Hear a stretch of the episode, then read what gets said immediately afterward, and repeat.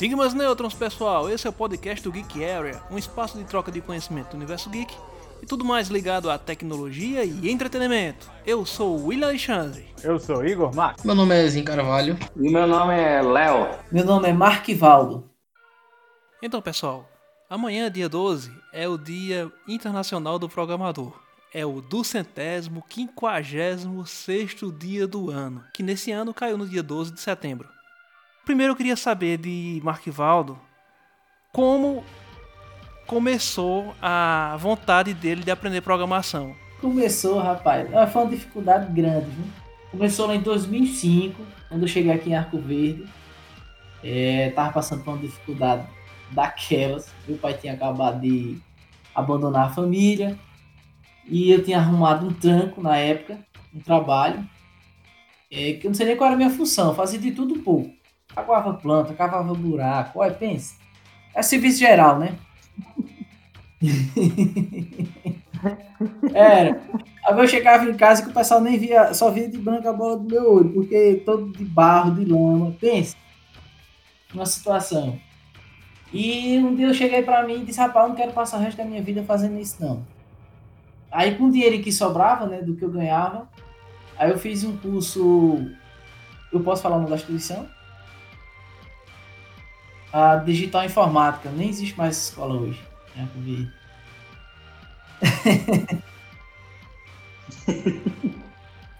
Pronto. Eu fiz na Digital Informática curso de montagem e manutenção. Aí isso aí foi um reviravolta na minha vida. Aí eu não parei mais. Daí por diante, em seguida eu fiz um curso de HTML, que abriu demais minha mente. E eu fui estudando, estudando, lendo. Quanto mais eu buscava, mais cedo eu tinha. E quando eu fiz o primeiro conexão, não sei se foi o caso de vocês, né? Mas quando eu fiz a minha primeira conexão com o banco, minha irmã foi a mesma coisa de um orgasmo que eu tive. Geralmente, geralmente o cara começa pelo Hello World, ele já foi conectando Não, o banco. Conectando o banco. Caramba, bicho. Cara, eu fui passar por todos esses processos. Só que quando você fica só naquela lógica de variável, sem conectar banco, você só tá cara.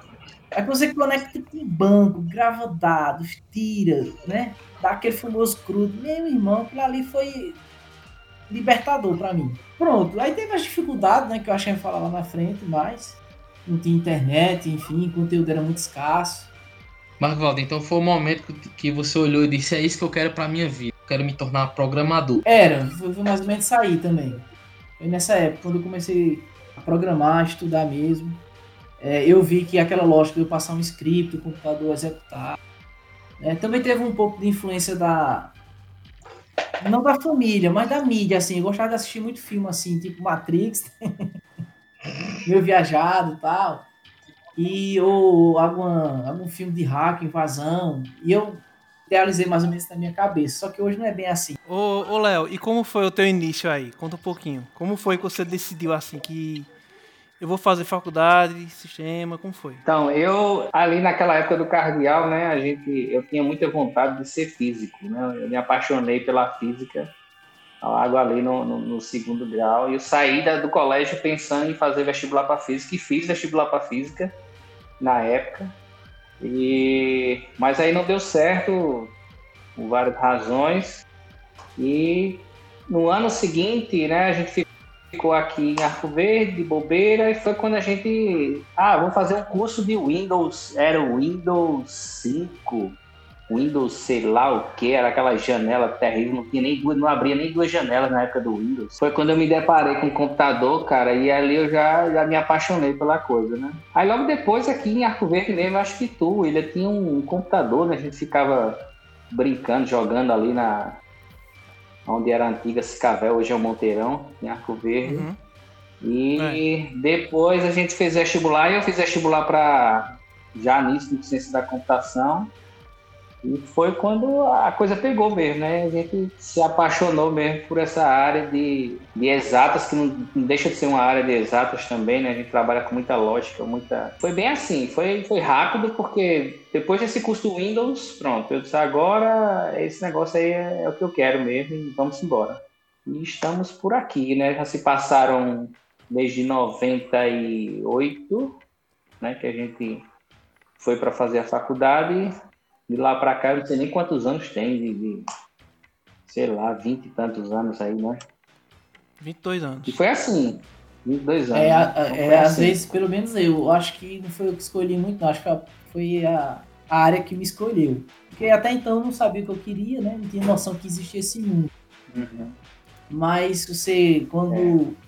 começa a se aprofundar, vai se apaixonando cada vez mais, né? Para ambos aí, quais as habilidades, os pré-requisitos, assim, qual é o foco principal para você se desenvolver nessa área? Cara, eu acho que, assim, na minha opinião, o primordial é, de fato, você é, gostar de, de lógica, né? Acho que é a base. Quem gosta de lógica vai já tem uma, uma base boa para você se desenvolver nessa área. E outra coisa é que também você, eu vejo assim, a gente né, que está trabalhando com isso tem que gostar muito de aprender, cara, muito de estudar, porque todo santo dia tem algo novo para se aprender e não é algo novo que simplesmente surgiu do nada. É, é- tem alguém que se embasou muito tempo e construiu algo e que aquele negócio certamente é melhor ou igual àquilo que você já sabe. Então, você tem que ter essa, essa destreza, vamos dizer assim, né? essa habilidade de estar aprendendo o tempo todo. Se você não tem, tem preguiça. Ah, eu tenho preguiça de ler um artigo aqui que saiu lá do, sei lá de onde, Google, no, na Azure, sei lá. É, eu acho que você não vai se dar bem nesse negócio. Então, acho que é primordial isso. A, a base matemática tem que ter lógica e isso, tem que estar sempre disponível, disposto, na verdade, para aprender coisas novas. Porque a área da gente é absurda. Eu, lá atrás, estava desenvolvendo, para vocês terem ideia, desenvolvia coisa para desktop, lá com Delphi. Né? Bem na época da gente, lá no início, William, né? Uhum. Aí a gente Ainda sai faço um isso. mundo altamente. Pois é. A gente sai daquele mundo desktop e vai para uma coisa web. Ah, vamos desenvolver para web. Com pouco tempo a gente está pensando agora, há dois anos atrás mais ou menos, inteligência artificial, que é uma outra uma outra área totalmente diferente de você desenvolver multicamadas. E agora, mais recentemente, eu caí para esse mundo de RPA. Então, isso faz com que você necessariamente precise estar estudando o tempo todo, lendo coisas novas, se certificando. Enfim, acho que isso é primordial. Se não tem esse, essa vontade, essa, esse gosto, esse tesão, vamos dizer assim, por aprender coisas novas, eu não recomendo entrar nessa área, não. Essa é a minha visão. É, eu também concordo aí com a visão de Léo, né? Que realmente assim tem que estudar sempre, né? As mudanças até as empresas aí que realmente empurram para o mercado empurra o, o- o- algumas tecnologias para funcionar, às vezes abandona outra. É, agora mesmo eu estava vendo aqui que a, a- a Mozilla, a Microsoft e outras empresas aí estão praticamente migrando para o Rust, né? Que é uma se eu não me engano, é da própria Mozilla o Rust, né? É, mas assim, é uma pergunta que eu acho que foi respondida, mas é importante a gente frisar ela, né? Por que programar? Por que vocês acham importante programar hoje em dia? Dentes, é, só antes de responder essa sua pergunta, eu vou complementar do Léo, é que realmente ele explanou bem aí a, a questão anterior. Eu vou acrescentar uma coisinha aqui, algumas de habilidades, né? É ter muita paciência, persistência, cara, porque às vezes você empanca em um problema e você não pode desistir às vezes, você tem que insistir para tentar resolver aquele problema, né? E ter muito coração. Porque nessa área da gente, eu não sei se Léo já passou por muita pressão nessa vida, né? Eu, eu e William, a gente passa por uma certa expressãozinha de tempo, de tal.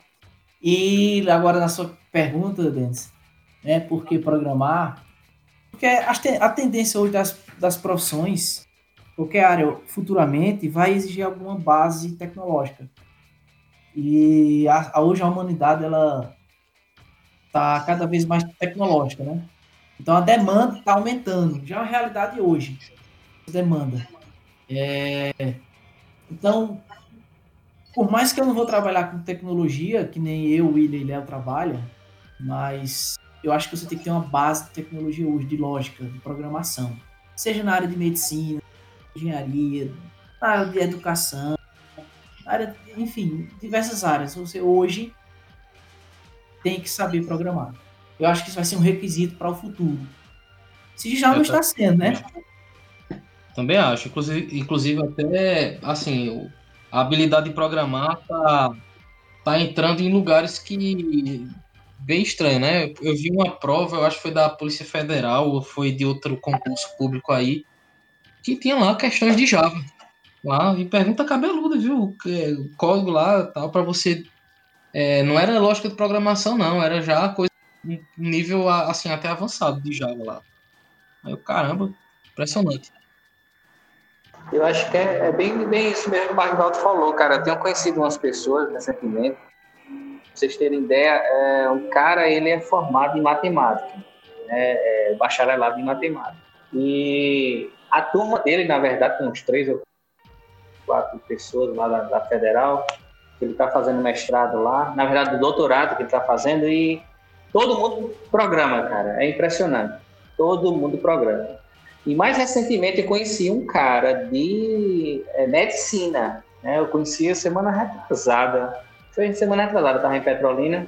E o cara é médico, só que ele é apaixonado por programar. E ele, tá, ele acabou desenvolvendo um, um aplicativo no celular lá para os planos de saúde, para a clínica dele. E tá bombando lá. Então, eu acho que é como o Marquibaldo falou, cara, as áreas estão se fundindo aí de uma forma que vai virar alguma coisa tecnológica. E se a ideia é que todo mundo realmente aprenda não ser o especialista, mas é, desenvolva algo, né? Programe algo, saiba mais ou menos como fazer aquele basicão ali. Que vai acabar isso virando uma realidade aí em várias áreas. Legal, então quer dizer que o terror do programador é realmente é o deadline. É o tempo para entregar o tempo curtíssimo. Deadline é aquela história, né? De lascou, velho. Tem que entregar e tem que entregar. E, e... aí é que entra a, às vezes a gente tem a parte divertida, né? Que a gente fica brincando. E tem a hora do, do vamos ver mesmo. É a hora que o cara vai lá fazer aquelas horas extras intermináveis nas madrugadas. Porque tem que entregar, porque tem que funcionar. É a hora que separa, que separa os homens dos garotos, né? Ei, tu, é, é, exatamente. É, é, é, eu não sei se é, na área de vocês aí do, do, do inteligência artificial tem essa piadinha, mas na, na área de web, principalmente que trabalha com PHP, que é o meu caso, que diz que é o programador do sobrinho, né? Aí eu defino sobrinho do programador. Viu? Eu tenho uma história de deadline assim para contar que eu acho que muita gente já escutou essa história já. Que eu trabalhei muitos anos aqui prestando serviço para a aqui em Arco Verde. Vocês sabem disso, né? O pessoal mais próximo sabe. E eu tinha, eu tinha ficado de desenvolver um aplicativo que era para fazer a correção do vestibular. Só que a faculdade tinha tido uma experiência muito ruim com aqueles cartões que tinha um gabarito, né, que tinha que marcar, que não estava identificado. Aí tinha tido experiência muito ruim e, resumindo, teria que entregar o cartão para o candidato já com a, o número da inscrição marcada já daquele candidato. Só não a parte de baixo das alternativas, mas a parte da inscrição tinha que estar marcada e o nome da pessoa. Aí eu disse, eu faço. Aí, beleza. E eu faço, eu tava falando igual a chave, né? Eu faço, eu faço, vai afinando. Rapaz, eu sei que o seguinte, o vestibular era no domingo, velho. Quando foi na quinta-feira, eu ainda não tinha impresso os gabaritos, porque eu não tinha conseguido fazer. Meu irmão. Aí, na quinta-feira, eu digo, eu vou fazer isso hoje. Eu comecei. Eu comecei a fazer e comecei a, a, desenrolar, que, era, que eu tava desenrolando na linguagem ainda para fazer a impressão. para trabalhar com canvas ainda no tempo e imprimir os pixels no canto correto. Olha, foi um trabalho. Eu sei que eu passei tranquilamente mais de 16 horas trabalhando, assim, tranquilo. É, sem fazer nada. Rapaz, aí eu virei a, a sexta-feira, a quinta para sexta, e quando foi assim, à noite eu terminei. Consegui fazer. Meu amigo, eu passei tanto tempo trabalhando que eu tive uma uma desidratação. Quando foi no, no sábado. Eu comecei a vomitar, tive que ir pro hospital tomar soro, aquele negócio todo. E é, saí do hospital pra, até, pra imprimir o- os, os gabaritos, pra entregar pro rapaz lá pra ele imprimir, rapaz. Foi o deadline pior da minha vida, foi esse. Caraca, bicho, é pressão mesmo, viu? É, assim, a meu ver, eu creio que assim, a programação é, também exige muito da sua capacidade inventiva, né? Cara, eu acho que um dos problemas que gera muito distúrbio, muito, muita essa questão de, de perda de cabelo e tudo mais, da, é justamente essa questão Peraí, de... o Léo, Léo tem a cabeça peluda, rapaz, aí. É justamente essa questão de prazo, tá ligado? Justamente essa questão Mas tá de tudo prazo. branco, viu? Quem desgraça o programador é o usuário, rapaz. É assim, vocês não acham que seria um que é assim, um- uma abordagem, um, um plano de metas e cronogramas não seria mais viável do que sempre essas coisas? Tipo, é, pe- pelo que eu sei, o que é feito pelas grandes empresas de tecnologia, né? Tipo Microsoft, Google, Apple, a Oracle também faz isso. Eu vi uma matéria, acho que tem um mês mais ou menos, que ah, lá no, em Seattle mesmo, na sede, a Microsoft removeu a sexta-feira do, do dia de expediente, né? O expediente lá é de segunda a quinta agora e a produtividade aumentou 15% no ano passado. Eu acho que isso seria uma ideia, né? Para não estar todo mundo sempre com a corda no pescoço.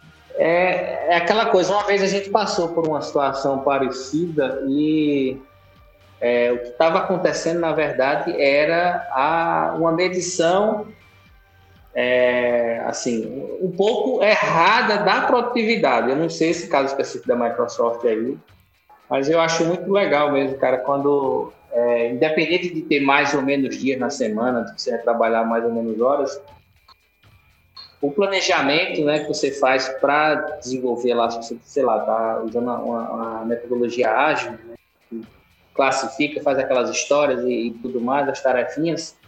Mas, cara, eu nunca vi nenhum processo com o melhor planejamento do mundo aí, eu tô aí, sei lá, 20 e tantos anos, que não tem essa desgraça do deadline e essa porcaria. Sempre dá merda. Você se planeja pra cacete e sempre dá merda. É, é impressionante. Impressionante mesmo. E parece que as piores coisas acontecem nas madrugadas. Né? Você fica lá quebrando a cabeça e, e, enfim. Eu, acho que é isso. Planejamento massa, ajuda e tudo mais, mas vai chegar uma hora que o bicho pega mesmo. E sempre pega, né? Sempre pega. Eu acho, eu acho que justamente é isso. Pelo que eu vi, o modelo de trabalho que eles têm, eles traçam, fazem um planejamento, aí tem as metas a ser batidas acerca de, de cada, cada assunto, cada função, cada coisa. Tem as metas e o cronograma. Só que sempre tem tempo hábil, entendeu? Além do, dos funcionários ter, a, ter como escolher o, em qual o melhor horário para trabalhar, o, o planejamento nunca ocupa o dia todo de trabalho. Para justamente, se, sempre tem os percalços, sempre tem a- as emergências, sempre tem os problemas que surgem. Eu acho que é justamente o pensamento é esse. Você tem um, um, uma- um plano de metas e um cronograma mais enxuto, justamente você ter tempo hábil para responder aos, aos problemas que aparecem. Que eu acho que é o que falta por aí, né? É, e uma coisa interessante também é muito na estimativa, né? Às vezes a gente se ferra muito porque a gente estima mal as coisas. O cliente chega pra gente, ah, tu me entrega esse site quando? O cara, é, é, sei lá, daqui a três meses. E foi uma estimativa maluca, né? Você não, não fez direito, sei lá. E vai chegar o deadline lá dos três meses e se você estimou errado, lascou, velho. Aí é o deadline de novo e tem que estar pronto. Tu prometeu para o cliente, ele tá pagando. Eu acho que sempre vai acontecer, sabe? É uma desgraça, mas sempre vai acontecer. Tu se lembra, William, que teve a mudança do, da SF para o NFC? Uhum, claro. Pronto. É, a gente se planejou quase um ano, não foi, William? Deixamos tudo pronto. Só que achávamos que estava pronto, né? Quando a gente coloca em produção nos clientes, que não são poucos, são muitos. Meu irmão, vou dizer uma coisa. Foi pressão aí, viu? Eu, é, foi, eu, eu, eu sabia a hora que eu entrava na empresa. Agora a hora que eu A saí, eu não sabia tá não, viu? um trauma. Foi, eu tenho um trauma disso. Eu sabia a hora que eu entrava, agora que eu saí, eu não, sa- eu não sabia não, viu? Até o William tem uma brincadeira, o William Ivan, né? Que não tem o cara da madrugada, né? Do, do Recife. Ele tá bem bonitão no início, né? Na festa. Agora, quando, meu irmão, acaba a festa, quando termina, o cara tá todo sambado, tá todo despenado. Sempre chove. Sempre chove. Olha, pense, eu tava nessa situação, meu irmão, quando eu voltava pra casa. Pense no inferno. Eu vou também falar sobre essa questão de prazo, deadline. Isso tem muito a ver, como é, Leonardo falou, a questão é, do escopo do projeto, do que deve, do, do que está sendo, como é que se diz, projetado para ser entregue. Porque nas grandes empresas, eu acredito assim que eu nunca trabalhei na Microsoft, no Google, essas empresas grandes, essas gigantes mesmo assim. Eu arrisco até assim dizer que tem empresas assim brasileiras gigantes que eu acredito que nem façam isso da forma correta. É, você fazer um trabalho de engenharia bem feito, bem planejado, para você saber realmente o que vai ser feito. Eu acho que nunca isso aí nunca é feito nas empresas brasileiras, porque você tem a, a demanda do usuário e nunca ele sabe realmente onde ele vai querer chegar. Então, se ele pega, se como fala na, na questão do, do informatique, né, da questão do, da metodologia Agile, se o PO aí, que é o Project Owner, ele não deixa bem claro. Tô dizendo assim, eu acho que até essas empresas grandes, né, Microsoft, eu acho que não tem como ser 100% não, cara, porque imprevistos acontecem. Eu sei que na, na matéria de engenharia tal, a gente também tenta botar esses é, é, os imprevistos. É, não estou dizendo também que sempre os projetos deles se atrasam, mas eu acho que é difícil, viu? É muito difícil. Pra, pronto, para vocês terem, para vocês terem ideia como é que às vezes nem quando você se programa muito é bom.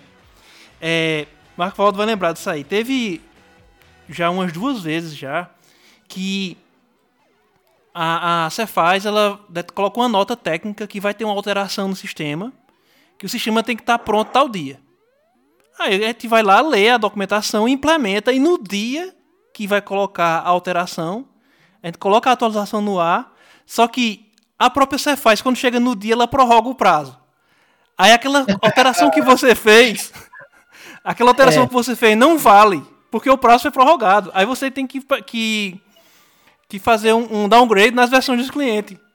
Porque a Cefaz... Rejeita, né? Eita. É. Eu lembro não. muito desse tipo de coisa lá. E, e, tem mais uma nova, saiu uma norma técnica agora, né? E eles estão avisando com um ano de antecedência agora. E pode ter certeza que não, nem faça alteração nessa norma técnica. Por quê? Porque com essa reforma tributária que vai ter, toda aquela norma técnica que eu tava lendo vai cair. Nem adianta fazer agora. Tá bom, vamos ver como vai sair, Toro. Vamos, vamos então é mais ou menos desse tipo de. É feito ele fala, você se programa, mas se programar é bom e tem que ter. Mas dizer que é 100% assim eu acho muito difícil. Eu posso estar até errado aí. É, agora também a gente está falando aqui também são mercados diferentes. O brasileiro, né? E tipo o feito falou da Microsoft, que é nos Estados Unidos. Nunca morei lá, não sei muito do trabalho, mas o pouco que eu pesquiso, eu pesquiso mais voltado para a Europa. É, lá na Europa eles costumam é, não ter tanta essa pressão e nessa dinâmica que o mercado brasileiro tem.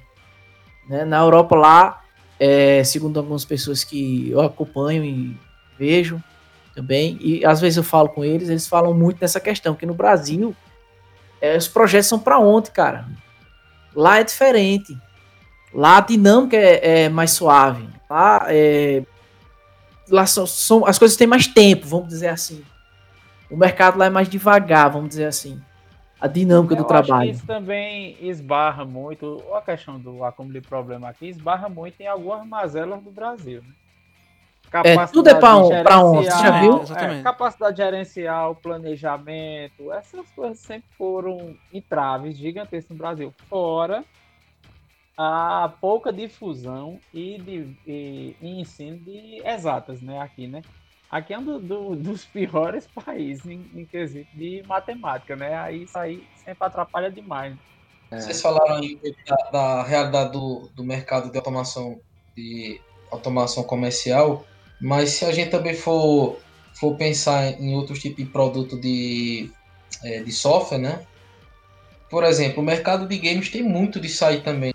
Quando, quando eles têm prazo lá para entregar o, o, o produto e muitas vezes precisa cancelar. Agora mesmo no, com o, o, com o Cyberpunk mesmo, teve um adiamento aí, porque os caras vão ter que refazer toda, toda uma parte do jogo relativa ao combate corpo a corpo. Isso ali dá, dá um trabalho do caramba. E isso porque Eu- você tem boas, boas engines aí já, né? Tem a, o Unreal Engine mesmo é muito boa, né? É, o, Halo, o Halo também foi adiado. Aí você pensa na equipe de programação, na equipe de design, caramba, velho, como, como é sofrimento essa vida de programador. Tomara que meus alunos não, não escutem isso, cara, porque eu tô tentando formar um bocado de programador, velho, cara, que sofrimento. E eu lembro, na parte de games, eu lembrei também do caso que teve ano passado, que, que quase que teve uma greve na Rockstar na produção do, do Red Dead Redemption 2, não foi? É, teve- a galera, a galera tá enlouquecendo, trabalhando 15, 16 horas por dia também, velho, pra poder entregar o jogo pra, pra, pra ser lançado antes do final do ano, né? É, galera, eu acho, cara, que não, não tem pra onde correr, não, velho. Pode ser a área que for, o produto de software que for. Vai sempre dar um problema e a galera vai ter que fazer isso. É, faz parte. Quem quer se programar, desenvolver, vai ter que fazer hora extra. Você que dá aula aí, eu não sei quem falou exatamente, mas é, pode dizer isso pros seus alunos lá. Meu irmão, ó, vai ter dia que você tá lascado mesmo e tem que ficar lá na frente da máquina. É verdade. beat até sair do outro lado. Não tem o que fazer, não. Até tem um piripaque feito ele aí, foi, foi internado. Pois é. Pelo menos pudesse usar isso no currículo, né, cara? É, é assim, eu, eu, sempre, eu sempre digo, assim, Leonardo, é, Leonardo e Marco Paulo podem até complementar. Eu sempre digo assim, olha, quando você vê um produto bonito, funcional, um aplicativo rodando liso, que você não precisa fazer muita coisa, assim, eu vou elogiar mesmo. O vídeo WhatsApp, o Telegram, essa, os aplicativos, o Instagram, assim, aplicativos de redes sociais mesmo, assim. É verdade. Pode saber, meu amigo, que do outro lado alguém se fudeu pra caramba, velho, pra poder deixar É daquele verdade. jeito. Pode ter certeza, com certeza. Alguém se arrombou todo. E Desse ainda tá jeito. lá, com certeza. Os caras estão mantendo. Tem gente Eita, é mantendo, mesmo. aí, virando noite. Às noite vezes, Pra manter esse negócio rodando. às vezes você manter uma aplicação no ar é mais pressão de quem desenvolveu. Ah, é, com certeza. Porque quem desenvolveu a É. pressão é quem tá desenvolvendo. Terminei o produto, acabou, né? Eu vou pra outra pressão. Agora, quem tá mantendo. E quando um, um, um- um projeto desse depende de uma pessoa só, né? Aí É pesado. Eu, eu vi aí o. Eu tô, tô sentindo na pele isso, né? Com a questão da implantação de Moodle lá tal, infraestrutura e tudo de uma vez só. Mas, exemplo no meu, do meu mundo aí, que é coisa de jogos, o cara que desenvolveu Stardew Valley, aquele cara é maluco, cara. Não tem condição não. Ele passou horas e horas e horas programando. Ele pegou uma maratona aí de quase uma semana programando para poder entregar o, o, o- o jogo funcionando. E depois, só depois, muito depois é que foi passado para uma equipe, mas ele desenvolveu, era exército de um homem só, né? E tem, Caraca. muito, e tem muito produto, cara, muito produto de software que é isso aí, é, é exército de um homem só, o cara sozinho, né? Tipo, aplicativo para controlar farmácia, né? Rapaz, eu mantive muito projeto sozinho, eu não recomendo não. Ainda tem uns ainda que eu, Eu de- Marquivaldo, O de tributação, William.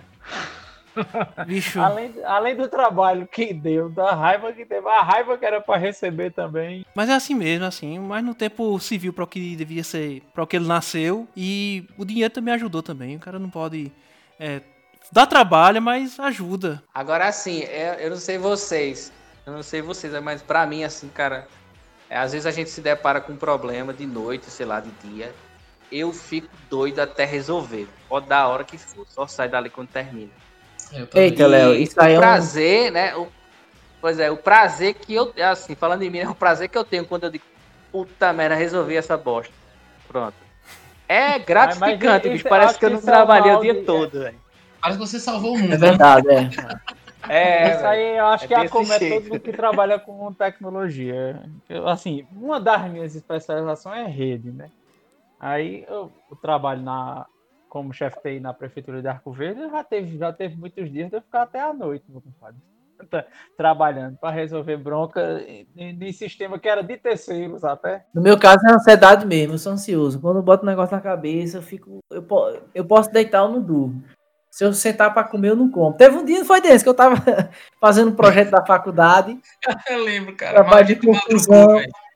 Cara, já fazia uma semana, bicho, que eu tava me debatendo com. Eu não sei se vocês se, eh, conhecem aí. Hoje a Microsoft novo, foi o, o da PF. Meu irmão, eu fui inventar, devia fazer uma coisa simples, né? Mas não, que mostrar que eu era o cara, não sei o que, eu fazendo WPF, projeto da faculdade. Meu irmão, que besteira da gota eu fiz, viu? Eu passei uma semana, meu irmão, pra fazer programação assíncrona, paralela, um negócio lá que eu nem me lembro mais. Eu já Como é tava quase desistindo. E por incrível que pareça, eu vim resolver isso almoçando lá no Sesc, não foi dentro? Eu peguei dois caroços de feijão, botei um prato e comecei a matutar os feijão. Desse, o que tá fazendo, Marcos? Foi. Deixa eu ver. Resolvi, Nome 15 aqui. e quando eu resolvi, chorei, não foi dentro? Eu tava até na hora.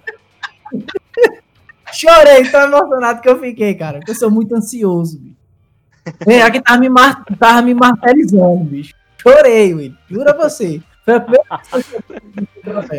Eu. Eu, comigo aconteceu assim, eu tava é, desenvolvendo uma, uma ferramenta para automação comercial e isso aí eu não esqueço nunca.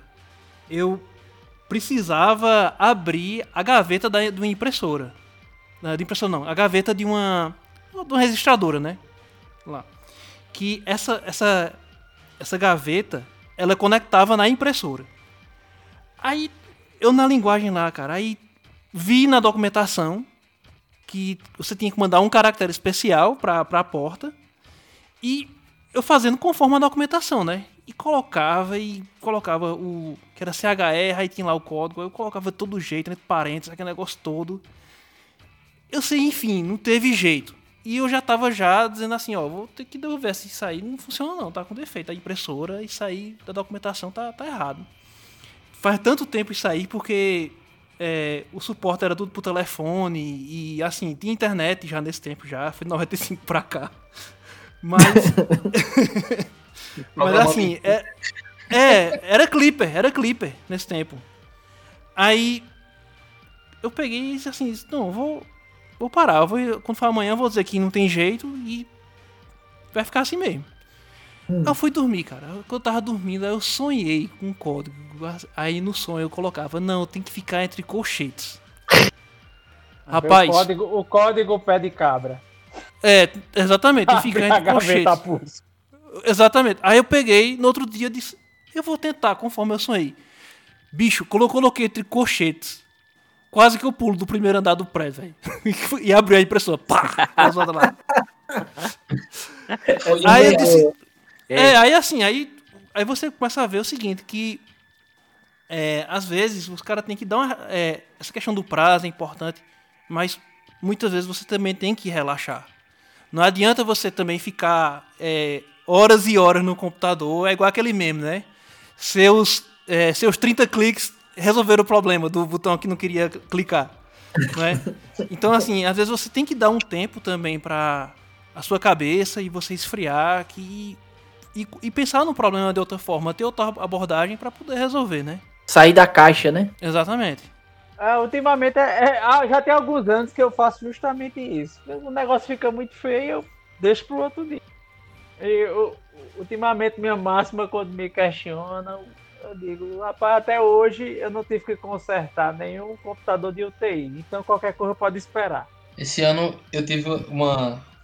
Começo do ano, eu tive uma experiência bem, bem doida também. Pra madrugar também. O, o sistema lá tava, tava broncado e eu precisava fazer a migração para nova versão. E sofrimento, sofrimento. Resultado, quando passei a madrugada todinha tentando, quando foi no final era só umas permissões de arquivo lá que tava errado. Dei lá um comandinho lá no Linux lá pra, pra mudar a permissão e tudo resolvido. Tinha nada a ver com, com- programação, cara. Oh, meu Deus do céu, que sofrimento. Mas madrugay, madrugay. Nós temos hoje uma, no mercado uma, uma busca de programadores full stack, que é o cara que faz a programação front-end e back-end. Vocês sabem disso. Isso é uma merda. Aí né? eu queria, eu queria saber o seguinte: é, o programador full stack overflow tem, tem chance no mercado? Tem espaço para programador full stack overflow?